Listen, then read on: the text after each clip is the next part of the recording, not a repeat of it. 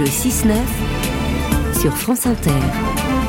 L'édito politique, bonjour Ludovic Vigogne. Bonjour à tous. La traditionnelle inauguration du Salon de l'agriculture a donc tourné hier au chaos pour Emmanuel Macron. Quelles en seront les conséquences? Marion Ali, je ne doute pas que vous connaissez vos classiques. Oui. C'est à la fin de la foire que l'on compte les bouses, disait Jacques Chirac. Hier, au terme de la visite agitée d'Emmanuel Macron porte de Versailles, beaucoup, y compris dans la majorité, ont sans doute trouvé que cela ne sentait pas très bon. Pour le chef de l'État, l'inauguration du salon aurait pu être l'occasion de mettre un terme à la colère des agriculteurs qui empoisonnent le quotidien de l'exécutif depuis janvier maintenant. Cela l'a en fait spectaculairement entretenu, alors qu'en amont, pour que tout se passe bien, une troisième salve de concessions avait encore été faite cette semaine par Gabriel Attal.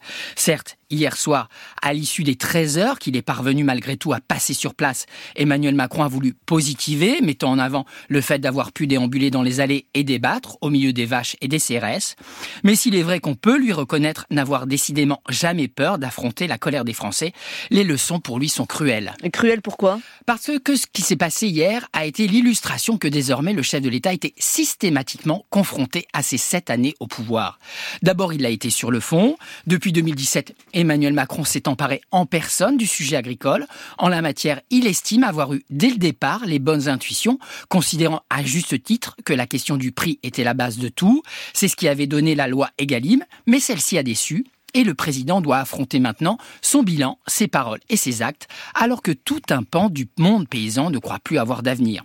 Ensuite, il a été sur la forme. On l'a vu en fin de semaine, l'idée d'un grand débat avec les agriculteurs, les distributeurs et les associations écologistes a mis le feu aux poudres en raison de l'invitation des soulèvements de la terre. Mais au-delà de ce couac étonnant d'amateurisme, l'abandon de cette initiative aura montré que les objets démocratiques du macronisme qui avaient permis par le passé aux locataires de l'Élysée de se sortir sortir de tant de passes délicates étaient dorénavant usés. Déjà, les rendez-vous de Saint-Denis avec les chefs de parti cet automne avaient fait pchit. Et alors Ludovic, quelles conséquences à 100 jours des élections européennes? Le scrutin se présentait déjà mal pour le camp présidentiel, ça ne va pas s'arranger. Comme tête de liste de la majorité, Emmanuel Macron a choisi une députée européenne sortante de 37 ans, inconnue des Français, Valérie Hayé, comme le raconte ce matin la tribune dimanche. Si dans le contexte actuel, elle a pour avantage d'être la fille d'agriculteurs de Mayenne, son défi va être immense face à Jordan Bardella qui caracole en tête des sondages.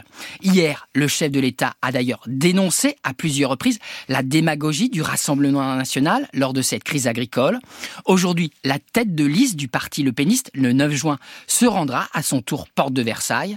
Quel sera l'accueil réservé à Jordan Bardella alors que la colère paysanne a été noyautée, qui peut encore en douter par le RN Le décalage d'image sera très attentivement observé.